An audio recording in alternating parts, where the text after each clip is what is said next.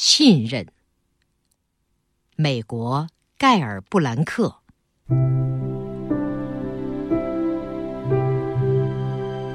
每次去婆家的路上，总见一块立在公路边、用大红漆写在黄色板上的告示：“桃子自采三里路。”真有趣儿。终于有一天，我和先生决定去看个究竟。从公路拐过去不到一英里，路边出现了一块醒目的告示板，板上画着黄色的桃子，红色的箭头向右指。没有三英里吧？我说。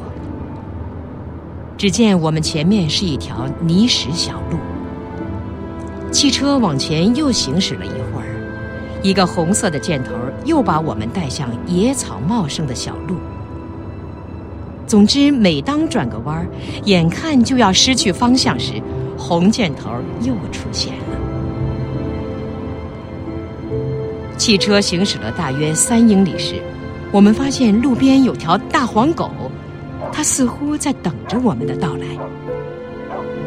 我们把车停在一棵老树的树荫下，小屋旁有两条狗和几只猫，不远处一片桃林尽收眼底。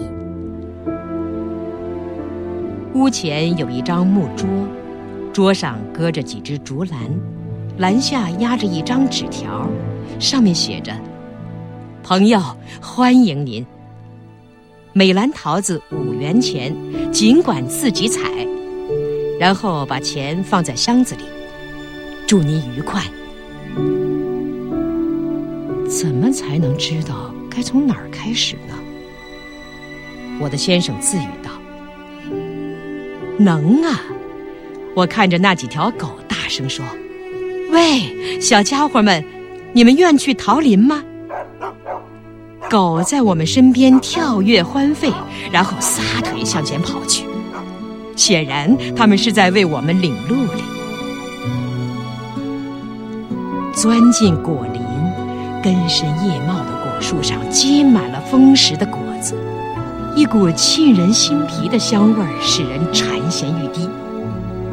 我立即向一棵大桃树跑去，先生跑向另一棵。我们沉浸在亲手采摘果实的欢愉中。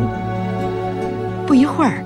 两只大篮子装满了又香又甜的大桃子，我俩提着沉甸甸的篮子，跟着小狗们往回走，把桃子小心翼翼地装进汽车。我掏出钱包，这才发现钱箱旁躺着一只大花猫。你认为它会数钱吗？我对先生说。也许会学会的，先生幽默的回答。与那几条热情好客的狗说过再见后，我们上了车。这时又有一辆车朝这儿驶来。你们住这儿吗？开车人问道。不，不过他们会带你去果园的。我们指着那些狗说。我见那人读了桌上的留言。提上篮子，跟着蹦蹦跳跳的小狗朝果园走去。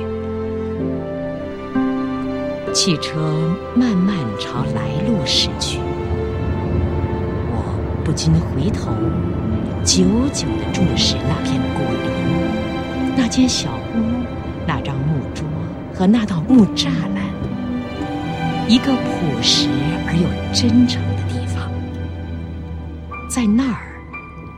我们得到的是人与人之间的信任和被信任的喜